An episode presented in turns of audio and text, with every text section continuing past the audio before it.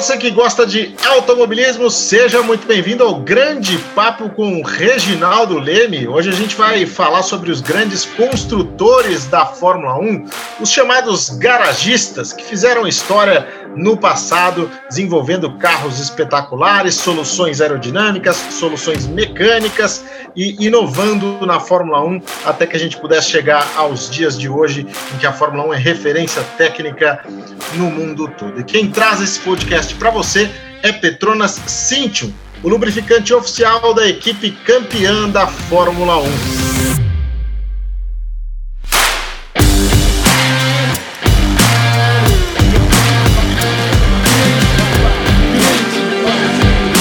Grande Papo com Reginaldo Leme.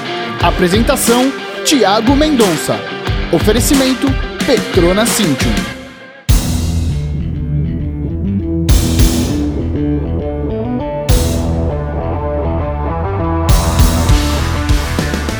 Tudo bem, Regi? Tudo bem, Tiago? Um abraço aí aos amigos para a gente estar tá batendo esse papo aí. Mas é o segundo da série, mas tem muito pela frente, né? É o nosso segundo episódio, né? No primeiro, se você quiser ouvir também, a gente falou sobre as grandes rivalidades da história da Fórmula 1 e agora a gente entra no assunto dos grandes construtores. Regi, eu acho que a grande figura né, da Fórmula 1, quando você pensa num construtor, uma figura clássica, emblemática, é o Colin Chapman o dono da Lotus, um cara que introduziu diversas novidades no, no, próprio, na própria parte técnica e também no marketing esportivo. Você chegou a conhecer o Colin? Opa, fiz entrevistas com ele.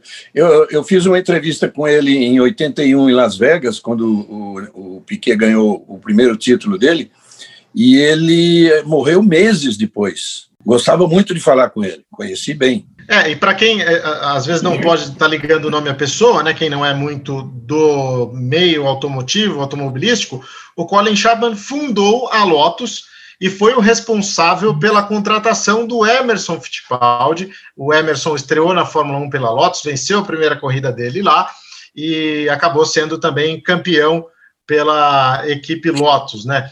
E o, o, Emerson Regi, ele acabou sendo um jovem piloto que o Chapman praticamente abraçou, né?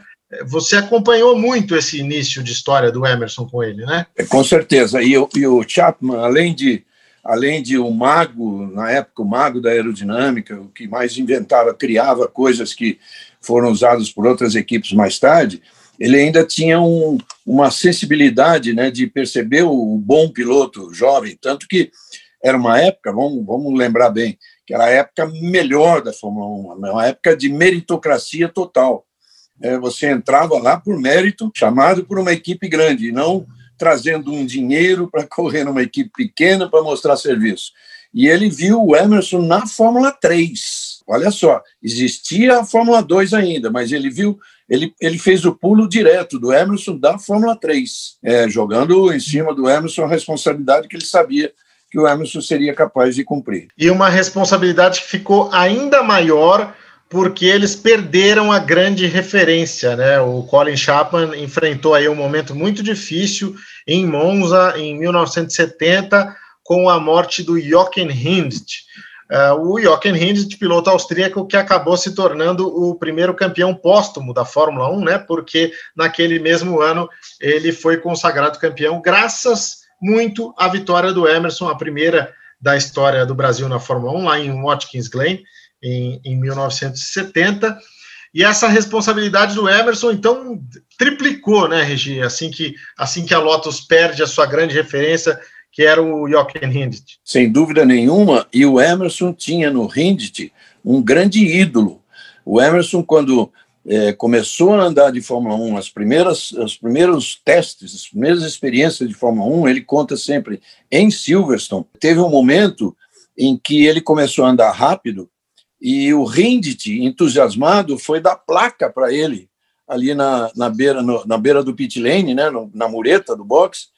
ele viu o Rindt dando placa para ele, ele pensou: Meu Deus, o cara está dando placa para mim aqui. E aí teve, um pouco depois, teve esse, esse essa, morte do, do Hind na curva parabólica, num, num, numa, numa circunstância que em, não estou nem dizendo em relação aos carros atuais, mas carros de 20 anos atrás já não aconteceria, né? que os carros eram muito inseguros, tanto que parece que conta-se que o cinto se soltou, ele estava meio solto no cinto, não solto totalmente, mas o cinto estava mais solto, não tão preso, né? Que ele aí ele foi eh, jogado para frente pela força de gravidade e tal. É, enfim, não era um acidente, não era um acidente para morrer, né? em condições normais nas Fórmula, na Fórmula 1 que a gente conhece hoje e que a gente conheceu nos últimos 20 anos. Só que isso foi lá em 1970, são exatamente 50 anos. E outra coisa, Tiago, algumas é, curiosidades, né?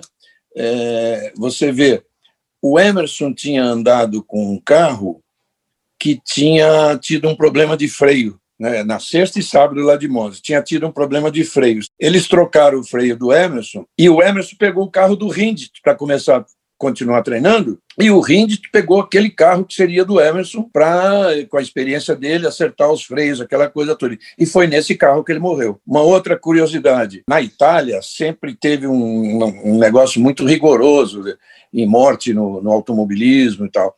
E o Chapman depois disso, de 70, ele teve que, na, no próprio ano, ele teve, a Lotus não correu naquela corrida, ele teve que sair do autódromo, meio fugido da polícia, foi embora para a Inglaterra, e ele ficou, que eu me lembre, alguns anos, não em 72 ele já estava, mas um bom tempo sem voltar à Itália. E em 72, quando o Emerson foi ganhar o título, que ele estava lá para jogar o bonezinho para cima, ele chegou no sábado, terminou a corrida, ele foi embora. Que havia risco de prisão para ele, né? Por tudo em consequência ainda do acidente da morte do Hintz em 70. É, você falou dessa questão dos freios, né? Isso foi muito falado também na época. E o que se falava é que o Colin Chapman, como construtor, ele buscava tantas inovações que às vezes os carros dele ficavam mais frágeis do que os outros. É, é verdade? É verdade, isso foi comprovado algumas vezes, porque ele ficava procurando sempre uma solução nova. É, muito mais tarde, nos anos 80, quando proibiram o carro asa, ele inventou um carro de chassi duplo.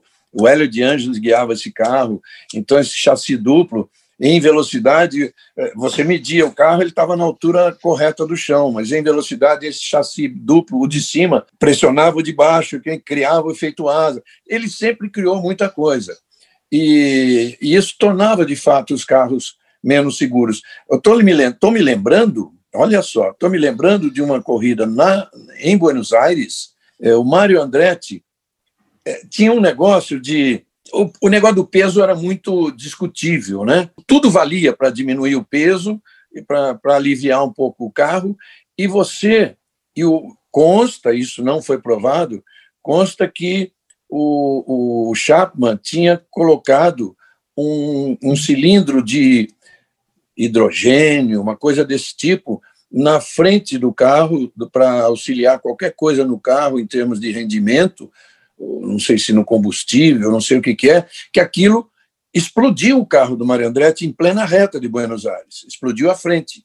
Eu, eu, eu vi essa explosão. E aí foram saber o que era e ficou essa suspeita. Tinha um negócio lá que levou à explosão e tal. Nunca se provou nada, mas o Chapman era desse tipo de, de gente. Tudo valia para ele criar uma coisa nova. Mas foi assim que ele fez os melhores carros da Fórmula 1. É, acabou conquistando aí sete mundiais de construtores, seis de pilotos e ainda uma edição das 500 milhas de Indianápolis, lá com o Jim Clark, piloto que marcou época também na Fórmula 1, tido por muitos até hoje como um dos maiores de todos os tempos aí, né?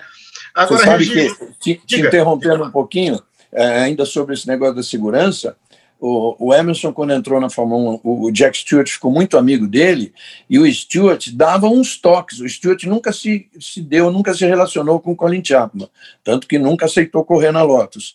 E ele dava uns toques no Emerson, assim, tipo, cuidado, fica lá, verifica tudo, pergunta para ele as coisas, porque o Stewart tinha essa preocupação com a segurança em relação ao Emerson. Tá louco, imagina só, chegando na Fórmula 1, o garoto ainda tendo que encarar um chefe de equipe que faz de tudo para ganhar. No fim, acabou dando certo, né? A parceria maravilhosa entre eles, e até o estilo de pilotagem do Emerson também, né? Mais tranquilo, de correr riscos calculados. Acho que isso tudo se encaixou bastante no, no projeto da Lotus. Agora, o Regi, você falou que era uma época diferente, né? Que os pilotos eram realmente contratados, não precisavam levar patrocínio. O Colin Chapman introduziu também uma questão importante no marketing esportivo, né? Ele foi um dos primeiros a exibir uma marca no carro. No caso, aquela clássica Lotus preta e dourada da John Player Special. Como é que o mercado recebeu isso, percebeu isso, um carro carregando uma propaganda? Olha, foi uma revolução, porque até então é, você lembra daquela história de que os carros, inclusive, tinham as cores do país, né? A Sim, Lotus, por exemplo, British era... Green, né? É, é o, é o British Green, né? É, e tinha essa coisa toda. No máximo, tinha lá um, um, um sticker colado da Ferodo, que era o, que era o freio, outro da Hewland, outro da... Aquelas coisas assim de, de que hoje eles chamam de suportes, né? Uhum. É, aí, o, o Chapman fez uma... conheceu alguém da eu, era, eu acho que era British Tobacco, né? Que, que, que era da, da John Player e Gold, Gold Leaf Team Lotus, né? Gold Leaf Team. Aí, é, Gold Leaf era a marca. Aí, antes de ser preto, ele fez o carro Gold Leaf, que era vermelho e dourado. É, vermelho e dourado, que é o carro com o qual o Emerson ganhou a primeira corrida dele, inclusive em Watkins Glen. Já era um patrocínio da mesma, da mesma, da mesma produtora de cigarros que depois virou usou a, a, o brand John Player Special, que aí então arrasou, porque é até hoje considerado o carro mais bonito da história. Né? E além de tudo, como você disse, ele era uma figura, né? Essa, essa marca dele teve a introdução das questões técnicas, a gente falou aí da questão do marketing esportivo e também o fato, né, aquela marca de na linha de chegada jogar o chapéu para cima quando o, o, piloto cruzava né, a linha de chegada, enfim, comemorando, celebrando ali uma vitória. Era um cara que dominava muito essa questão da, de, de trabalhar a imagem, de, de se fazer mesmo um cara conhecido, né? É, um inglês total, né? Inclusive esse esse era um bonezinho inglês, aquele que você conhece, aquele xadrezinho, um bonezinho inglês que os ingleses da época usavam muito. E ele entrava na pista, né? Para jogar para cima, um gesto que virou tradição, tal. Você sabe que isso me leva assim uma, uma curiosidade. Algumas vezes eu, eu vi ele jogar o boné para o Emerson Interlagos, só que eu não vi ele descer eu queria pensar o seguinte: por onde ele desceu? Porque a gente tem aquela, aquela famosa dificuldade ali de Interlagos, né? aquele muro para descer imediatamente para a linha de chegada. Pô, eu já, eu já me atrevi a pular ali, cara, e machuquei o joelho, entendeu? Que é uma altura mais ou menos. Aí, aí criaram aquela escadinha, lembra? Aquela escadinha tipo aranha. Ali, uhum. é, eu não vi ele descer, eu tenho essa curiosidade de saber como é que ele conseguiu. O, o Colin Chapman acabou morrendo nos anos 80, Regi, você mesmo relembrou que fez uma entrevista com ele antes da morte, e ele morreu muito endividado, né? Essa é a grande realidade. E já na época surgiu um rumor que hoje é, é divertido de a gente contar aqui, de que na verdade ele não tinha morrido, teria forjado a própria morte e teria fugido para viver aqui no Brasil. É. Como é que você ouviu essa história? E você lembra de onde é que surgiu isso, não? Ah, eu não lembro de onde surgiu, mas isso aí virou, entre aspas, uma verdade, porque o mundo dizia que ele, ele inicialmente foi viver no Paraguai e que depois estaria no Brasil, lá pelo Amazonas, qualquer coisa desse tipo. Ele tinha feito uma sociedade com o Dulorem, Lembra disso? Do Lorraine lançando um carro. Ele queria lançar um carro com a marca dele, e é desses assim visionários que gastou uma fortuna, fortuna, bilhões de dólares, né? E o carro nunca saiu. É, houve um, um, protótipo, um, dois ou três, e o carro nunca vingou. E aí o Lorraine quebrou, e eu acho que o Chapman estava nessa, tava nessa parada também pondo dinheiro. Né? Aí quebrou, aí quebrou. E aí essa história. Olha, não faz muito tempo os caras falavam ainda, olha, em algum lugar do Brasil ele está. Vou, quero, vou te lembrar uma coisa agora. Existiu foto, assim, é evidente, o cara pegava lá um sósia do Chapman e tal, botava foto de um cara pescando no Araguaia, essas coisas assim. Virou um meme dos anos 80, é. por assim dizer. É, a morte dele foi em dezembro de 82, pelo menos oficialmente, né? E tem uma história de que a esposa dele é, afirmava que não gostava do Brasil, nunca gostou, enquanto o Chapman era vivo, e que depois da morte dele, dele ela veio com frequência para cá. Então, tudo isso contribuindo também para essa história aí em torno do, do, Colin Chapman. E que coisa, Regina, você ter falado isso da questão dele ter se envolvido é, na área automotiva, né? Hoje a Lotus é uma das marcas mais cobiçadas do mundo, né? Na produção de super esportivos. E que coisa não ter dado certo nas mãos dele, né? Naquele, naquele início lá atrás e hoje ser uma marca super respeitada. Está curtindo aqui com a gente o grande papo com Reginaldo Leme, com apoio de Petronas Cintium, o único lubrificante com a exclusiva tecnologia Cooltech, desenvolvida para combater o aquecimento excessivo do motor e garantir uma performance campeã para o seu carro. Regi, mudando agora de construtor, a gente vai falar do último garagista, o cara que acabou deixando a Fórmula 1 nesse ano, né? O Frank Williams. Frank Williams, que era um vendedor de carros usados também, né, lá da Inglaterra, e que começou a se aventurar como piloto e percebeu muito jeito para a coisa, embora ajustando os carros ele fosse imbatível. Então ele inicia uma parceria com o Pierce Courage, piloto que era muito amigo dele e que acabou morrendo em um dos carros do Frank Williams também.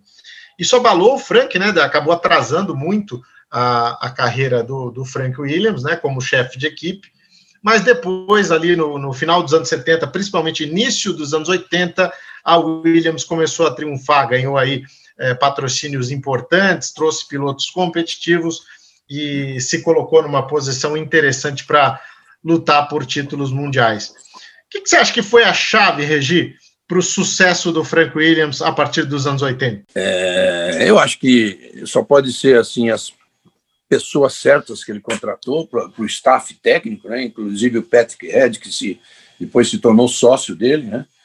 E, e o Patrick, que era um grande engenheiro, o, o Piquet sempre falou para mim que o melhor projetista que ele conheceu na Fórmula 1 era o Patrick Head. E o Patrick formou uma equipe e tal, e que certamente levou a Williams a fazer um grande carro.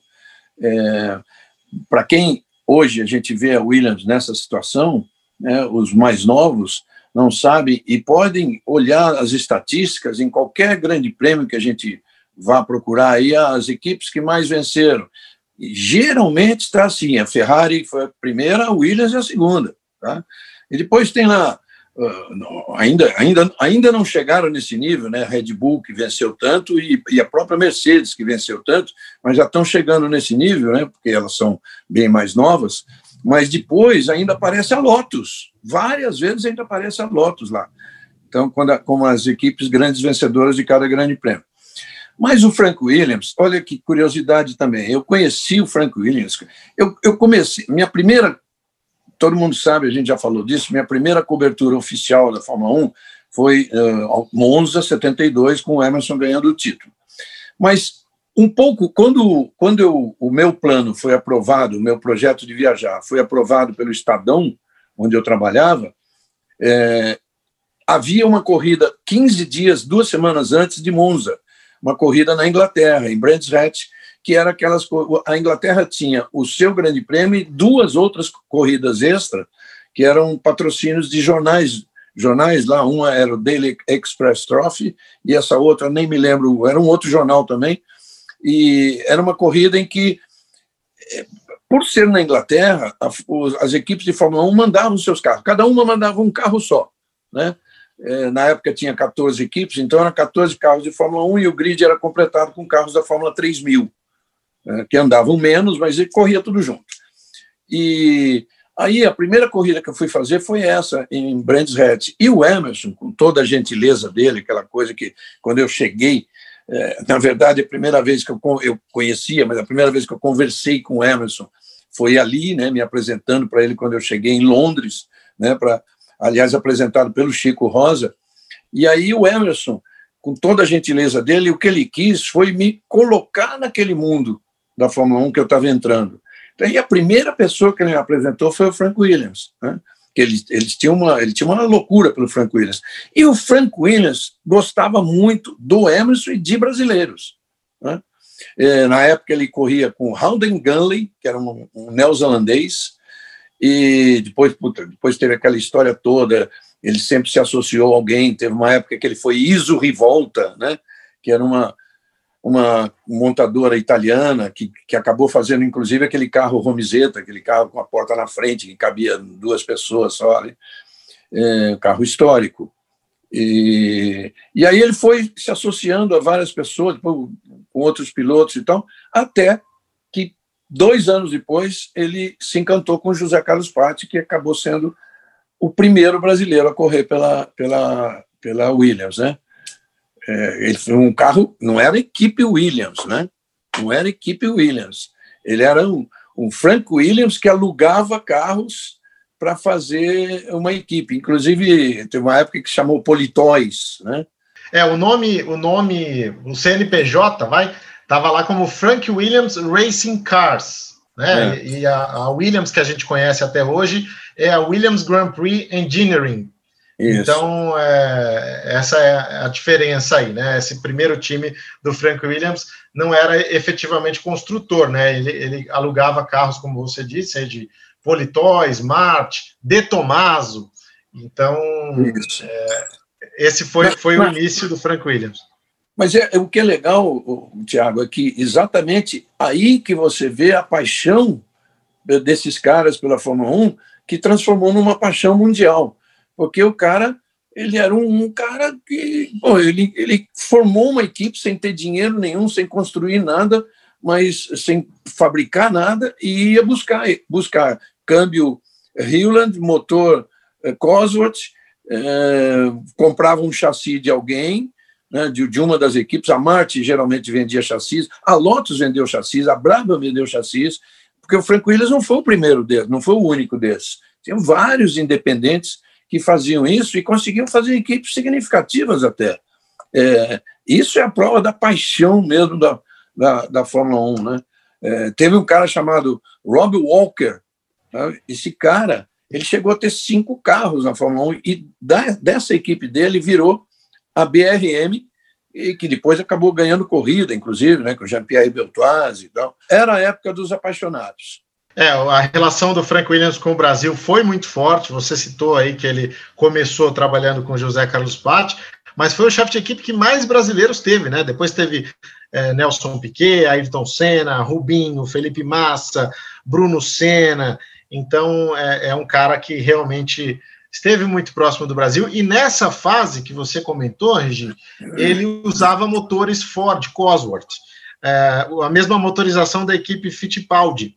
E o Wilson Fittipaldi conta que a, a situação era tão complicada para o Frank Williams que ele não tinha dinheiro para alugar motor. Então ele fazia um combinado com o Wilsinho, que o, o Wilsinho emprestava motores para ele.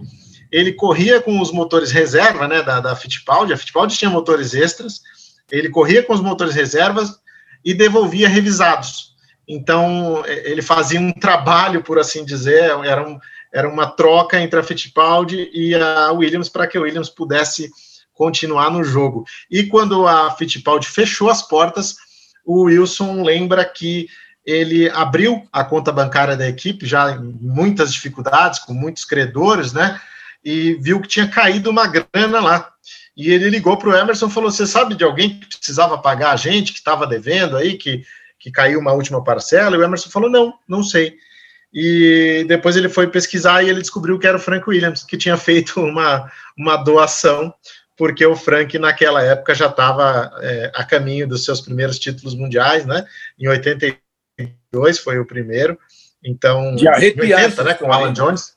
De arrepiar essa história que você que está é, no é, livro do Ursinho, é, né, que tem se dado. É legal Pô, demais, é isso. A gente está produzindo o livro também do Frank do, do, do Wilson Fittipaldi, e o Wilson conta isso. O, o, o Frank Williams já estava estabelecido, já ganhou o primeiro título em 80 com o Alan Jones, 82 com o Keck Rosberg, e, e fez essa. É, retribuiu esse carinho e esse apoio que o Wilson deu a ele. Aliás, vamos falar do Wilson já já também, Regi, como um dos grandes construtores. Mas antes eu queria também te, te perguntar, você falou aí do Patrick Head, que foi um cara que contribuiu demais ali nos anos 80.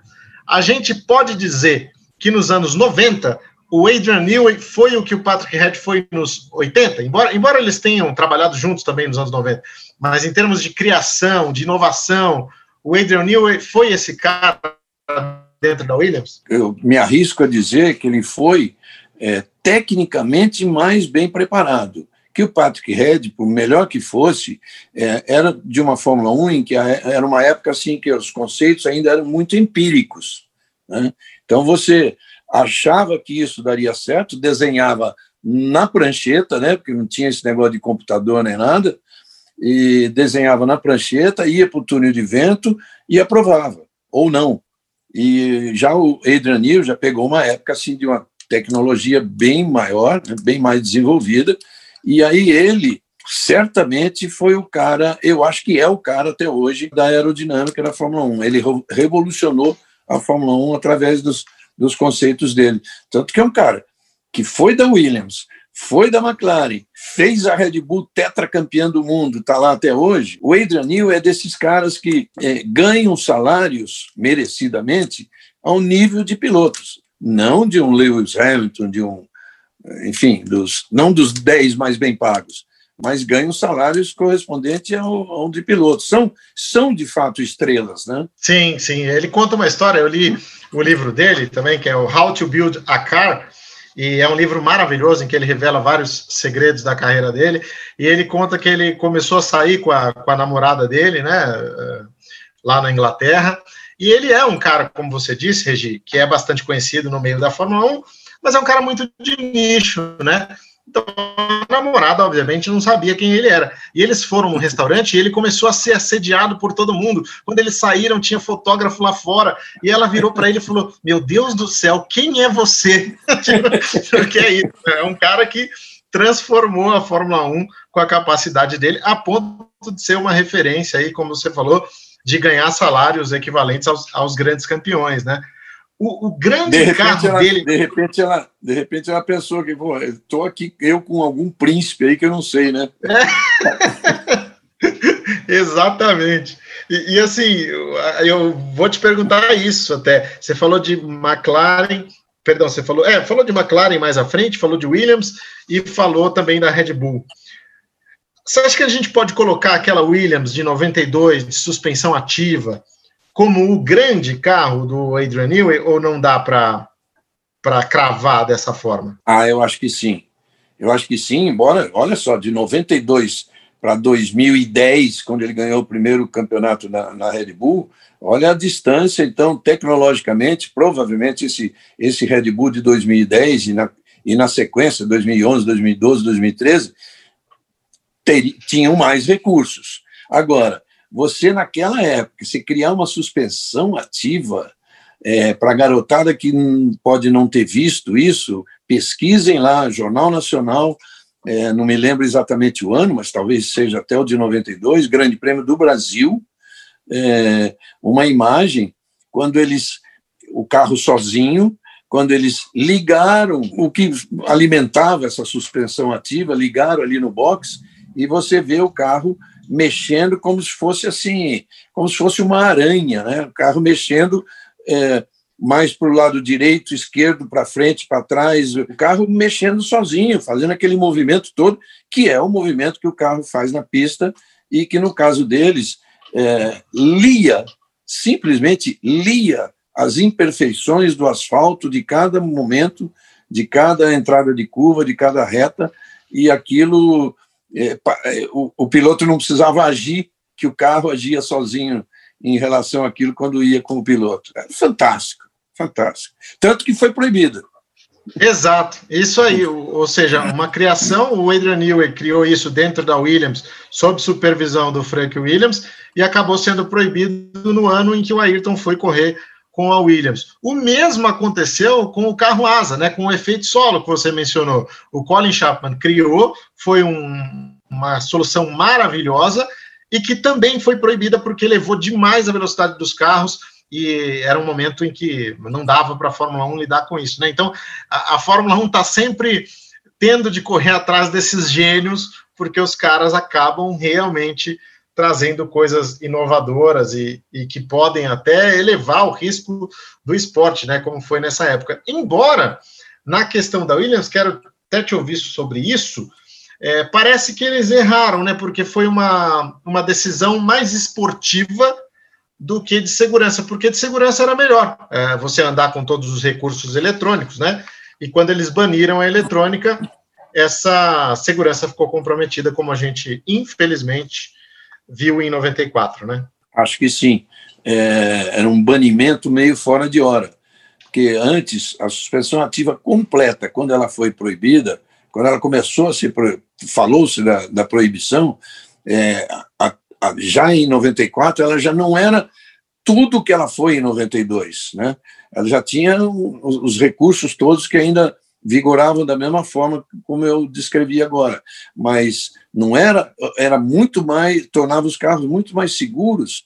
As, as outras equipes já tinham é, acesso financeiro, né, já tinham situações econômicas que eles podiam fazer a mesma coisa. Não quando ela criou, que aí ela, era ela só que tinha mesmo, e os outros tiveram que copiar e ir atrás. É interessante até, vamos lembrar que no ano em que ela criou e que Nelson Piquet e Nigel Mansell na Williams ganharam tudo, eles queriam favorecer o Mansell no campeonato e não havia adversários, era certeza que a Williams ia ser campeã de construtores. Eles, quando chegou na corrida do México, que era a penúltima, a penúltima do campeonato, eles tiraram a suspensão ativa dos dois carros, que era para favorecer o Mansell e não evitar que o Piquet de novo ganhasse, ganhasse a corrida e se aproximasse mais do campeonato. Né? Conclusão: ficaram os dois carros sem suspensão ativa no México e ficaram na Austrália. Aí, ainda assim, eram grandes favoritos. Acontece o estouro do pneu do Mansell quando ele estava liderando a corrida para ser campeão, ficou fora é, o estouro do pneu do Mansell foi tão forte, tão perigoso no momento em que aconteceu, no ponto em que aconteceu, que a equipe acabou tendo que sendo obrigada a fazer o Piquet parar no box para trocar o pneu também, deram de presente o título para o Alan Prost. A Williams ganhou o campeonato de construtores, mas deram de presente o título mundial para o Alan Prost. Mas voltando à sua pergunta especificamente, é, 84 não era tão necessário assim é, coibir essa suspensão ativa, que aliás a gente está falando que é coibido, proibido na Fórmula 1 exatamente por questão de custo. Mas eh, os carros mais modernos é, do no, mundo 94, hoje na rua... É, isso aí. O, o Prost liderou é, 93 tranquilamente e o Mansell liderou 92 tranquilamente. Né? E aí, para 94, o recurso foi, foi banido da Fórmula 1 quando o Senna assinou com a Williams. É, é o, o, a história que contei era lá de 87, né? de, 80, de 86 na verdade, que era Piquet e Mansell, né? Em 86, é. o Piquet e o Mansell acabaram perdendo o título, né, para o Alan Prost da McLaren, exatamente por toda essa confusão aí, uma equipe querendo beneficiar o outro. E em 87 o Piquet acabou sendo campeão em cima do Mansell, né? Essa, é. Esse foi, foi, o cenário lá da, da época. Da Austrália, que foi o ano da criação da suspensão ativa. Então, quando chegou nos anos 90, aí eu concordo com você que já era uma coisa altamente desenvolvida, que não era tão caro para os outros e que não precisava ser banido, né? Exato. Regi, queria também uh, te perguntar a respeito do, do, trabalho que o Frank desenvolveu com os brasileiros, né? O que, que você ouviu deles? É, o Ayrton teve muito pouco tempo, mas do Nelson, é, do Rubens, do Felipe Massa, o, o Frank, inclusive, quando assinou com o Nelson, era um cara ainda que tinha uma vida totalmente da, da, diferente da que ele veio a ter, porque o acidente que o deixou é, tetraplégico foi durante o contrato do Nelson, né? Você viveu essa história muito de perto e o Nelson teve inclusive dificuldades internas por conta disso, né? Conta um pouquinho para gente. Foi na pré-temporada. É, os caras estavam fazendo a pré-temporada em Paul Ricard. É, Paul Ricard fica próximo de Marsella, não tão próximo, são 40 quilômetros, mas são 40 quilômetros de serra, uma serra brava mesmo. E, e o Frank Williams tinha um compromisso em Londres e ele teve que voltar, saiu de carro antes dos. É, os caras ficaram treinando, o Piquet estava treinando. Quando ele saiu de carro, estava na companhia de um jornalista que era assessor de imprensa deles, daqui a pouco eu vou lembrar o nome dele, e, e aí numa dessas curvas que não dá, muita gente fala assim, ah, ele estava em excesso de velocidade, não dá para correr, não dá para andar muito lá, são curvas, estradinhas apertadas e curvas muito fechadas de uma serra, não tem jeito, velocidade que se anda lá, vai, não pode passar de 80 por hora e você faz uma curva a 50, 40, 50. Né? Então não foi isso, foi exatamente o carro ter passado, ter pisado num cascalho, tipo de brita mais, mas não brita de, de, de que tem no autódromo de corrida, mas um cascalho mesmo, e freou o carro e o carro capotou. E era um carro, um carro que tinha uma coluna, a coluna de sustentação do teto era muito estreita, a coluna no meio do carro. Então o teto afundou. Tanto que o carro capotou, segundo eu ouvi desse jornalista, o carro capotou devagar. Né? E o jornalista não sofreu nada, inclusive conseguiu sair. Mas, como o Frank estava dirigindo, aí ele ficou num ponto em que ele talvez não tenha, não tenha percebido também, não tenha feito nenhum movimento, e, a, e o teto achatou a coluna dele. Né? Foi aí que ele ficou paraplégico. Isso prejudicou muito o Piquet. É, porque foi o ano da contratação do Piquet, e foi o ano em que a Williams passou a, a, a favorecer o Mansell na luta contra o Piquet. Bom, mas o Piquet sempre gostou muito do, do Frank, e depois, imagine, depois que o, que o Piquet sofreu o acidente de Indianápolis, em que ele também correu o risco de ter a perna amputada e tudo, ele, o Frank falava constantemente com ele, e eles se encontravam bastante para falar sobre isso, entendeu? O, o Frank encampou algumas, eh, algumas campanhas aí pelos, em defesa do, dos paraplégicos. Lembro quando aquele, o Philippe Streiff, aquele piloto francês, se machucou aqui em Jacarepaguá num treino, treino privado também, ficou paraplégico. Ele frequentou a Fórmula 1 durante muito tempo. Ele e o Frank Williams lideraram ali campanhas né, em defesa dos paraplégicos do mundo todo. Bom, enfim, o Piquet se dava muito bem com o Frank. Quando o, o, o Frank Williams tirou o Piquet da Braba, que o Piquet ganhava, o Piquet já era campeão do mundo e ganhava um salário, já era bi, e ganhava um salário muito baixo, né? Baixo até para a época, porque o Bernie nunca foi de, de abrir a mão e pagar altos salários. E o, o Frank Williams, eu lembro que ele, eu, eu, eu pedi para ele assim: me defina o Nelson Piquet e por que você está trazendo ele. Ele falou que é o único desses pilotos todos que sabe dividir a, correia, a, a corrida em princípio, meio e fim, sabendo que em cada, em cada uma dessas partes o piloto age, tem que agir diferente, porque o carro, o comportamento do carro é diferente. Bom, vamos lá para adiante. Aí o Frank Williams foi aquele cara que deu a oportunidade é, que era mais ou menos por contrato com a Fórmula 3, o campeão da Fórmula 3 teria direito a fazer um teste com a Williams, e foi feito lá em Donington, eu estava lá também, era o único jornalista lá, foi um negócio que a gente, a Globo fez com exclusividade, e era uma paixão, era uma paixão que o Frank tinha pelo Ayrton. Só que era uma situação ele não tinha a menor possibilidade de mudar os pilotos que já estavam contratados para o ano seguinte, né? não tinha a menor condição. Então, quando o, o Ayrton andou na Williams, ele já sabia que naquela equipe ele não ia correr, não ia estrear. Né? Ele tinha, por, por, coincidência, a outra equipe que estava treinando no mesmo dia era a Toleman, mas ele nunca, eu, eu não suspeitei de nada. Ele provavelmente já tinha alguma conversa, mas ele não me falou nada. Na época, o que se falava muito era exatamente da Braba, que era para ele. Ele veio junto, atestar depois, né? É, era para correr junto com o Nelson Pequena Braba. Né? Tava, tava meio acertado isso. Eu ouvi dos dois, ouvi do Piquet e ouvi do Ayrton, que estava e ouvi do Frank que isso estava acertado.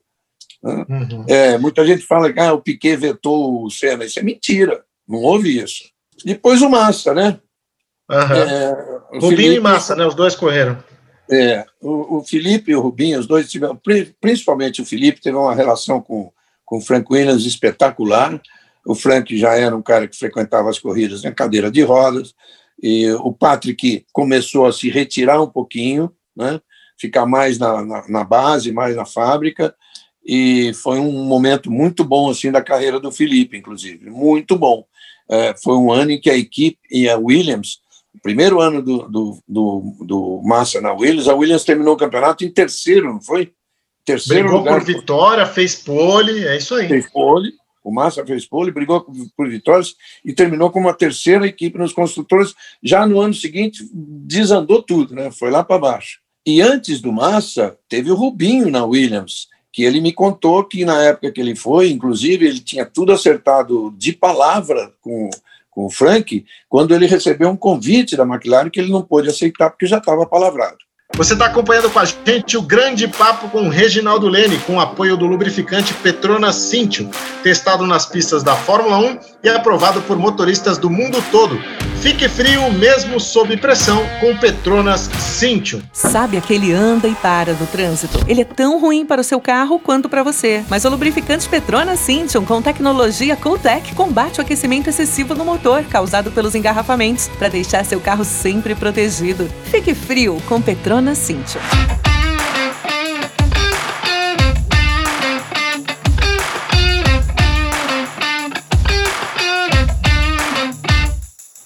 Regi, a gente falou de dois grandes construtores, Colin Chapman, Frank Williams, nomes que estão na história da Fórmula 1, são lembrados eternamente como grandes garagistas, umas figuras que a gente não vê mais né, no, no esporte, o esporte crescendo muito.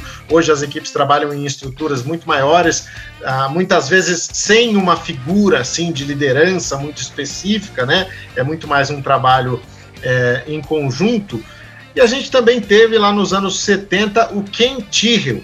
Se a gente falou que o Colin Chapman foi um parceiraço do Emerson Fittipaldi, a gente pode dizer a mesma coisa do Ken Tyrrell com o Jack Stewart, né? eram, é, assim, parceiros inseparáveis, né, Regi? Exatamente, inseparáveis, era uma adoração.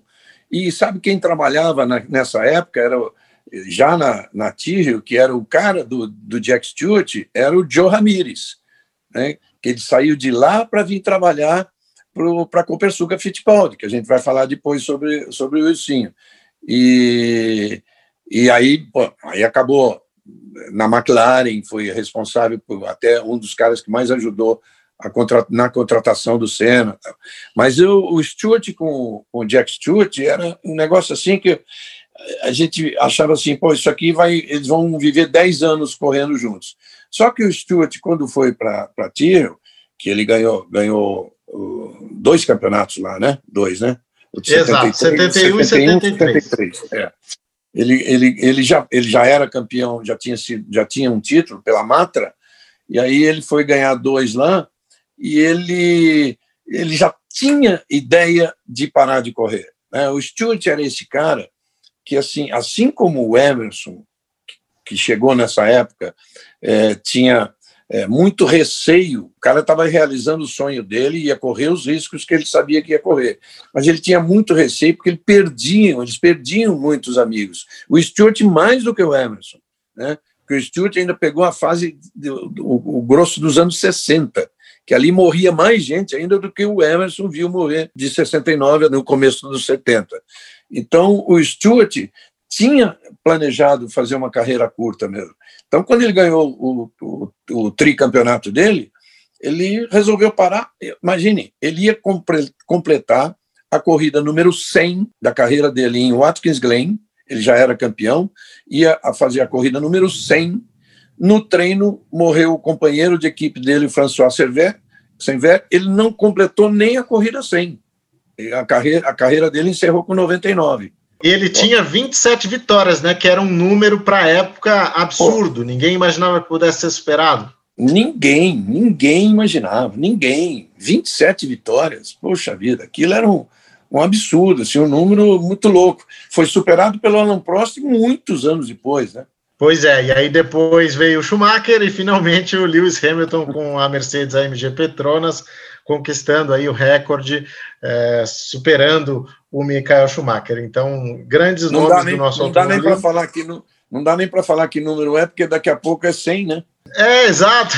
É uma carreira impressionante que o Hamilton está construindo. Hoje corre-se muito mais do que naquela época, né? Mas é. talvez essa percepção, Regi, de 27 vitórias tem até ajudado na decisão do, do, Jack Stewart, né? Se você falou que ele já vinha pensando em parar, porque realmente era um esporte muito perigoso, o cara tem 27 vitórias, acho que ninguém mais vai chegar nele, também isso pesa, né? E, e depois a gente viu que, que realmente para a época era um número muito importante, mas que com mais corridas hoje e os pilotos permanecendo mais tempo, porque a segurança é muito maior, esses números acabaram sendo superados. Regi, o, 27 o vitórias. 27, 27 vitórias. Tricampeão do mundo.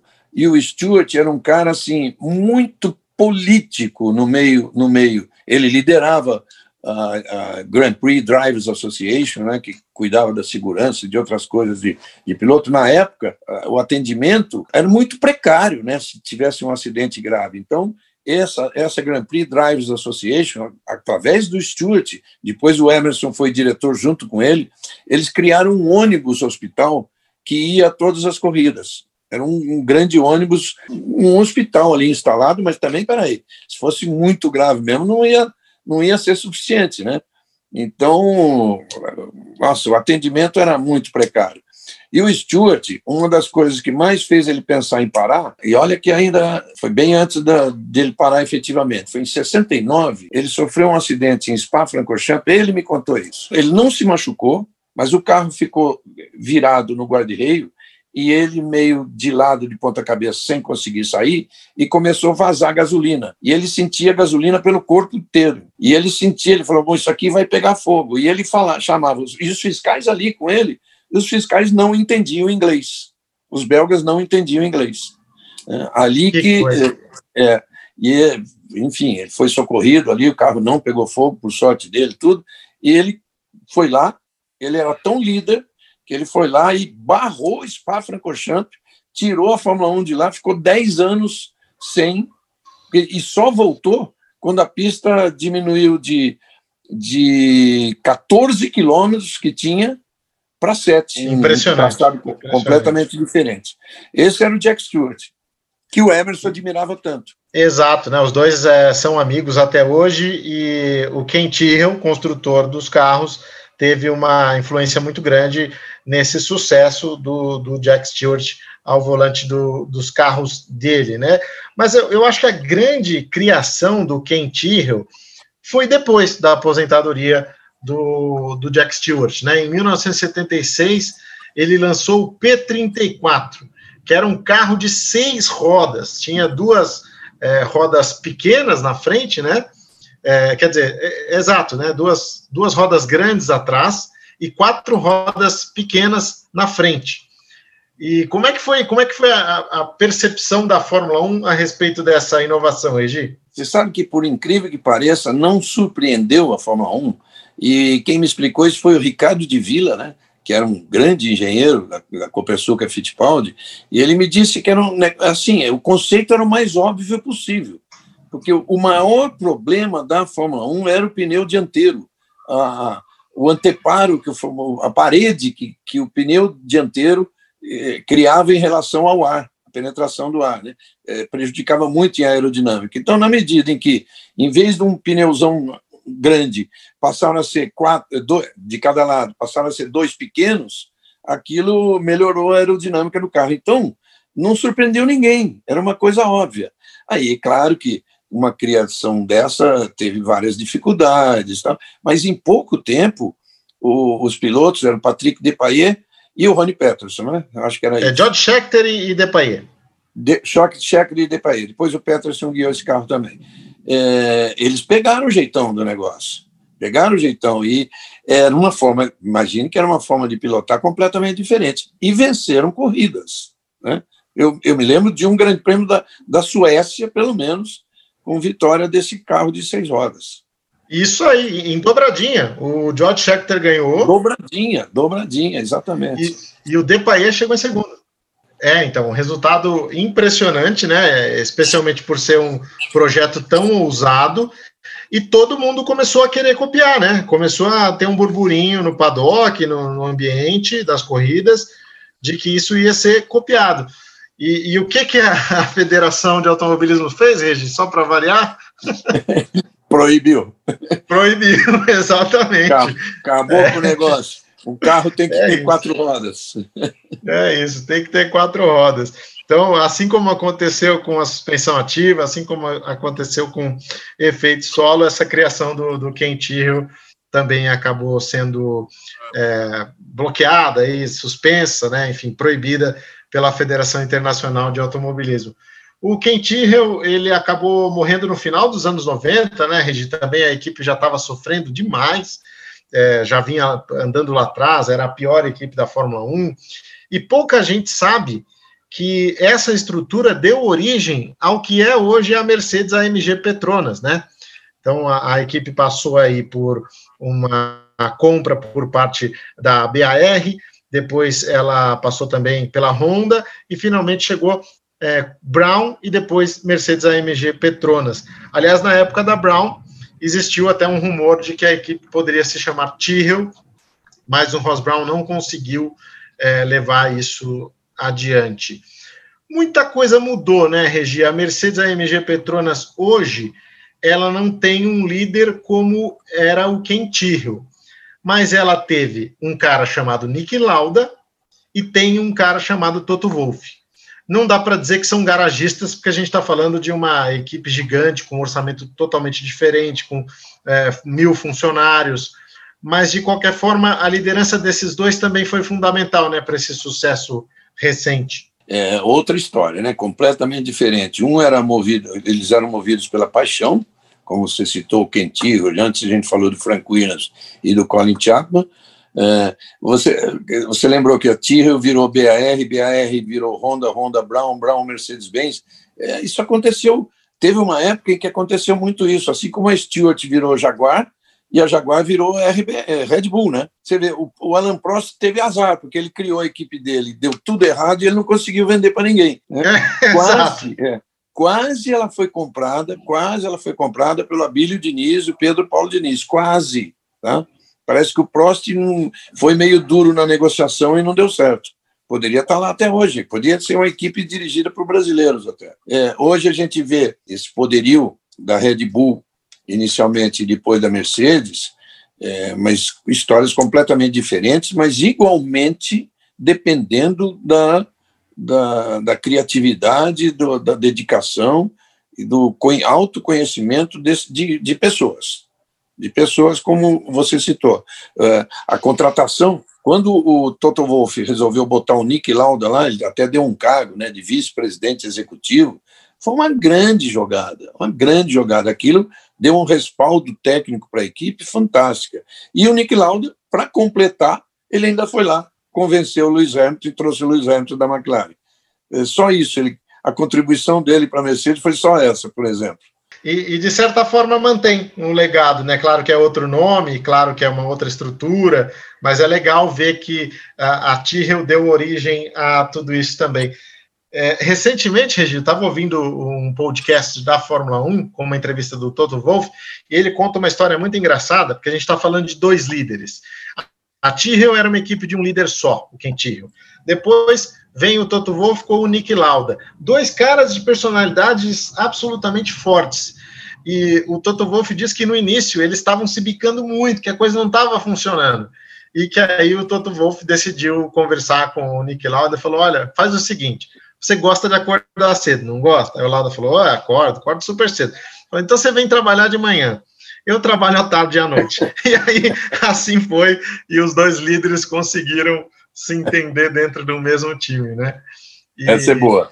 É, é genial. E, e, apesar de uma perda muito grande, né, do, do Nick Lauda recentemente, eu acho que o que eles construíram fica, né? Eu acho que um cara como Lauda é, ele, se ele passa num time como ele passou pela Mercedes AMG Petronas, é, o, o, que ele construiu, o que ele contribuiu, tá lá ainda, né, Regi?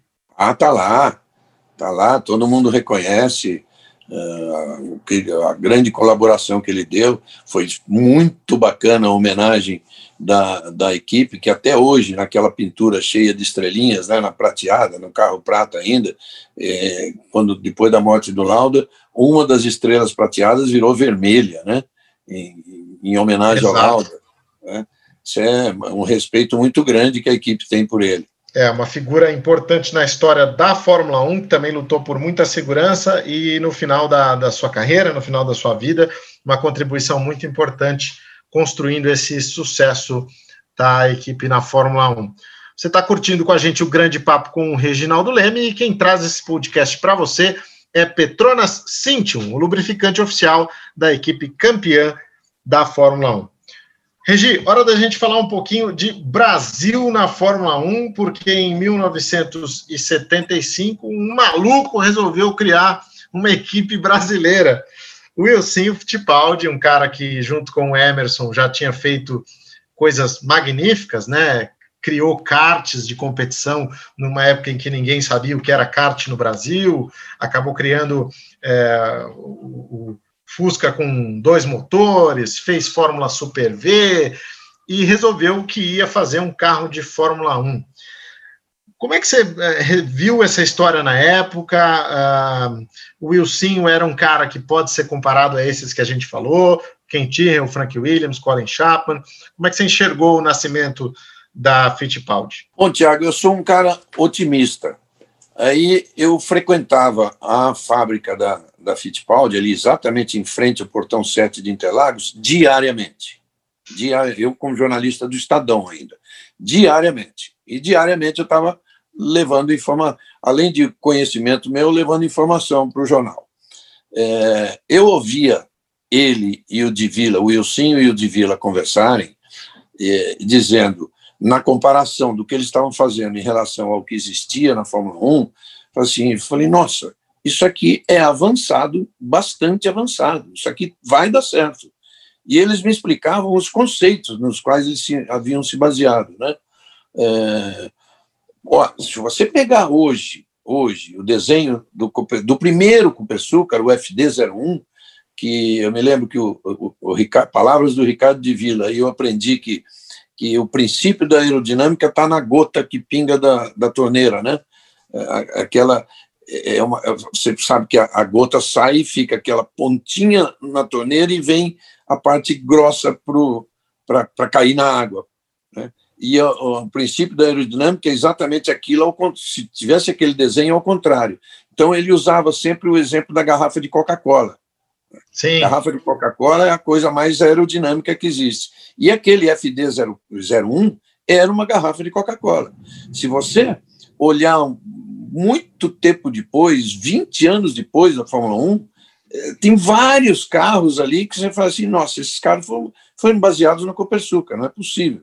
Porque eles, eu acho exatamente isso, que eles estavam muito adiantados no tempo. Então, mais tarde, a Fórmula 1 passou a ser um negócio igual ao carro deles. Né? E hoje ainda tem esse princípio valendo, porque esse é um princípio da física eu, eu acreditei muito neles, muito, e eu via construir cada parafuso, cada porca, aquela, aquela aparelhagem fantástica que eles tinham ali, eu pensei comigo, puxa, não tem por que não dar certo. Aí, quando o Elcim me falou que tinha um grande acordo com a Goodyear, que ia ter os pneus iguaizinhos a todos, tinha um grande acordo com a Cosworth, ia ter um motor iguais aos outros, igual ao dos outros, Falei, pô, esse negócio vai dar certo. É. Então, assim, é inexplicável as coisas que aconteceram, que fizeram não dar. Vamos dizer assim, uma, uma equipe nova, criada do zero, não dar certo no primeiro ano, é absolutamente normal. Né? Ela teve uns passos importantes no primeiro ano. No segundo ano, ela melhorou bastante. Aí no terceiro, houve muita, muita, muita especulação. Inclusive, se falou, eu não acredito, mas se falou, em, em boicote. Como é que uma equipe brasileira vai, vai competir com uma inglesa com um motor Cosworth igual ao dos ingleses? Né? Por exemplo, não estou acusando nada, estou dizendo que se sim, falou sim. muito disso. Né? Se falou muito disso. Falou-se mesmo. Eu tinha eu convivia muito, eram menos, nós éramos bem menos jornalistas numa sala de imprensa, e eu convivia muito com eles todos, os ingleses, os alemães, todos eles pensavam da mesma forma. Mas todos eles acreditavam que ia dar certo. É, e, e, a proposta da Copersucar era muito essa, né? Nós vamos chegar lá e vamos mostrar que uma equipe brasileira com recursos brasileiros pode triunfar. Tanto que a questão toda aerodinâmica era conduzida na Embraer, é, os fornecedores eram brasileiros, a sede era na frente do Autódromo de Interlagos, embora houvesse uma oficina lá em, na Inglaterra que acabou crescendo depois, né, quando eles viram que a coisa estava praticamente é, né, impossível de ser feita com a sede aqui no Brasil. Então, era essa realmente a, a proposta do, do Yusin Fittipaldi. Uh, ele mesmo fala isso, né, Regi, de, de, que houve uma desconfiança. Ele conta até uma história engraçada de uma vez que ele falou: ah, alguém está sabotando a equipe, não é possível. E que ele dormiu na, no, no, no chão do motorhome ali de, de Mônaco para ver se aparecia alguém durante a noite para mexer nos carros e que ele foi acordado de manhã com, com água entrando no motorhome ali no, chão do motorhome que estavam lavando a área externa ali e ninguém tinha entrado, ninguém tinha sabotado nada. Então é, é, é uma história que, que aconteceu de fato, né? Mas é, eles, você citou, Regi, a inovação. Eles chegaram a usar na época o tal do alumínio Honeycomb, né? Que é o, aquele alumínio furadinho e tal que lembra o favo de mel, que leva esse nome e que depois foi introduzido na Fórmula 1 e até hoje é usado, né? Então, assim, é, eram recursos, era uma questão muito inovadora que eles estavam propondo também, né? É, primeiro quero dizer que é uma equipe hum, originalmente brasileira mesmo, a sede sempre existiu ali. Durante o campeonato, eles tinham que estar na Fittipaldi Automotive, que foi criada na Inglaterra, óbvio, o lugar que eu frequentei também, estava né? lá o tempo todo com eles, vendo os mecânicos, tomando o chazinho das cinco. Então, durante o campeonato, era óbvio que a equipe tinha que viver lá. Você sabe que quando, quando eles corriam de. Quando o Wilson corria de Fórmula 2, o Ricardo de Vila era assim, o, o, o, inventor de coisas, né? Sempre inventava alguma coisinha. E ele criou uma chapa de, se, se eu não me engano, já de Honeycomb, que numa posição que acabou que num acidente do Wilson salvou a perna do Wilson. Eles falavam muito isso, a coisa criada pelo Ricardo. Então, ele, esse Honeycomb, para ele foi, para eles, foi, foi uma coisa assim fundamental, que eles fizeram um carro avançado, utilizando isso que depois todo mundo passou a utilizar, porque era, obviamente, um negócio assim, muito mais leve e extremamente mais resistente, porque numa batida você tinha é, várias, várias coisas a atingir para para chegar, por exemplo, no pedal do piloto, né? No, onde estava o pé do piloto. É, muito, muito avançado, projeto muito avançado. E que fizeram questão que tivesse pintura brasileira, na época não era adesivado, não, que tinha pintura brasileira, foi onde o Cid Mosca se tornou conhecido no mundo todo. Né? É, me lembro muito bem da, da, deles escrevendo no carro Painted by Cid Brasil, Brasil com S, o Wilson falava assim, Brasil com S, né? que eles vão, todo mundo lá vai perguntar, Pô, mas, mas não é Brasil com Z? Não, é Brasil com S. O Cid se tornou muito conhecido, depois fez trabalhos para a Fórmula 1 aí o tempo todo. E, enfim, tudo originalmente criado aqui com aquele idealismo fantástico, a ponto de o Emerson, quando ele sentiu necessidade de vir correr, ele deixou uma McLaren é, prontinha para o James Hunt ser campeão do mundo em 76. Prontinha, prontinha. E ele tinha, em 75, além disso, ainda tinha recebido um convite da Ferrari. Então ele tinha a Ferrari e a McLaren e a, abriu mão de tudo isso para vir é, levar adiante o nome de uma equipe Fittipaldi, que ele falou para mim, o Emerson, em 76, nós estávamos num, num, num motel que todo mundo se hospedava em Watkins Glen, e tinha uma, depois do jantar, tinha uma, uma mesinha de sinuca, nós estávamos lá jogando uma sinuca, e o Emerson falou para mim, estava o Emerson, o Ilcinho, eu, de Vila, mais umas pessoas, e o Pati, o Moco. E ele, o Emerson até me chamou de lado e falou assim, é, você sabe quem, quem vai pegar a fase boa dessa equipe? Essa equipe evoluir e vai, e vai se tornar vencedora, quem vai pegar a fase boa é aquele cara ali.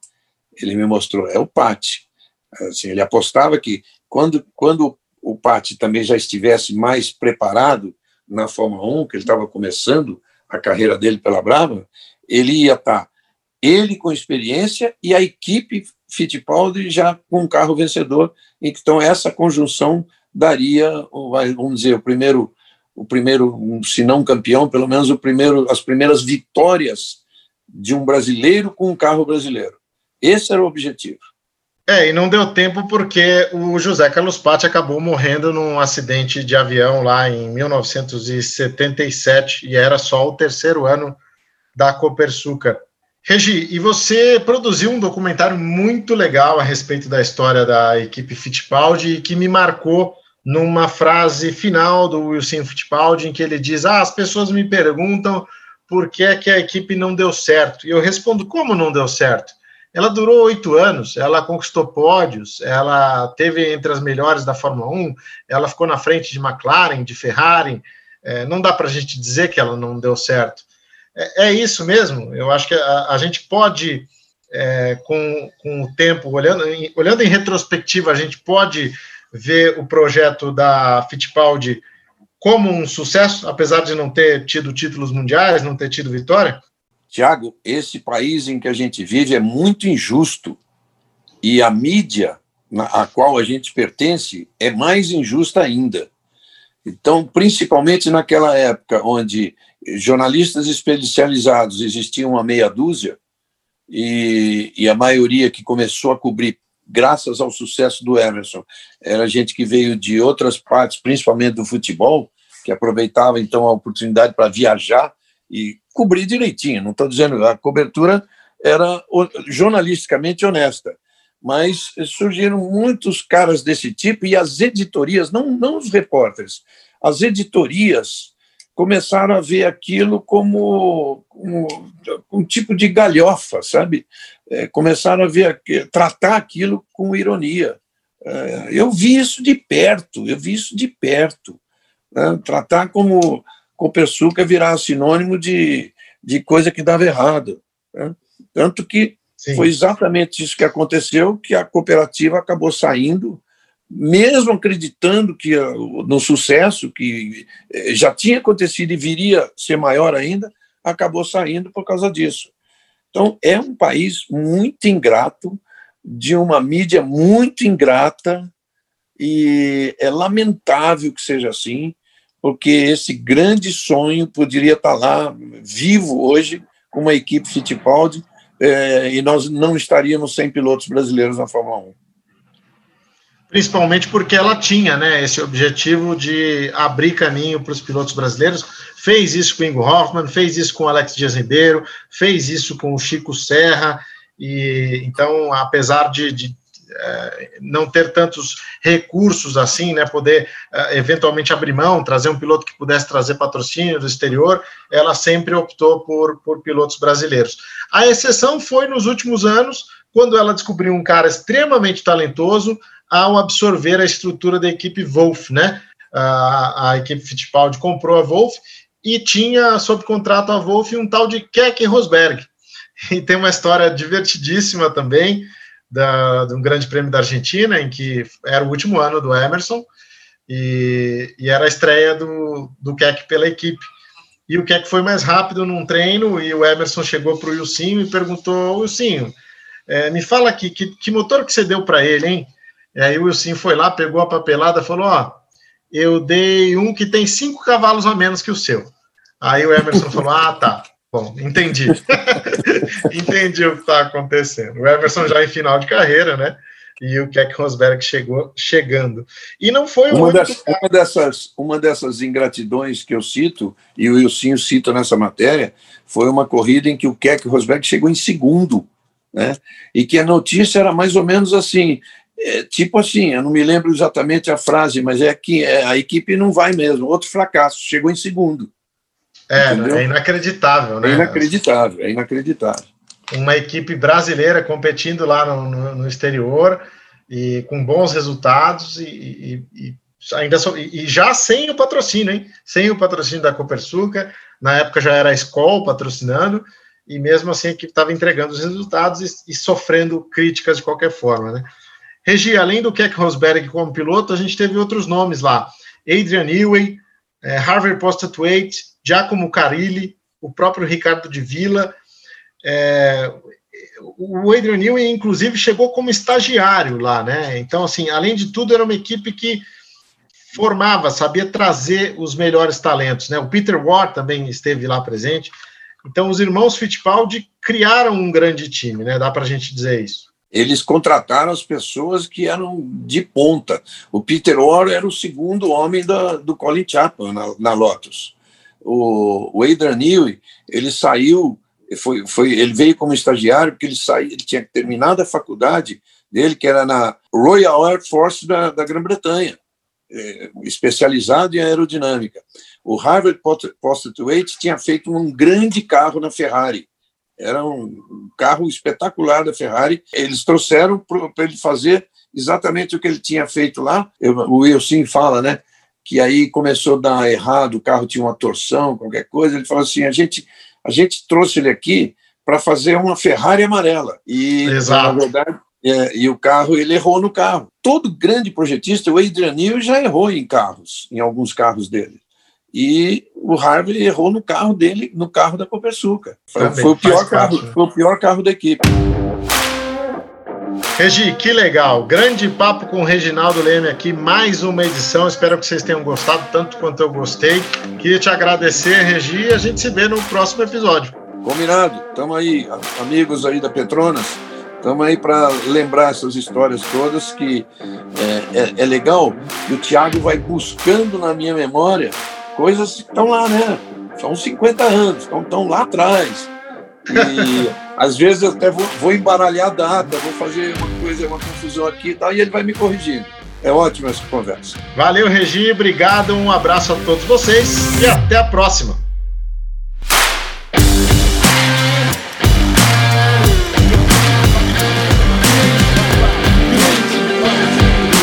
Grande Papo com Reginaldo Leme. Apresentação: Tiago Mendonça. Oferecimento: Petrona Cintium.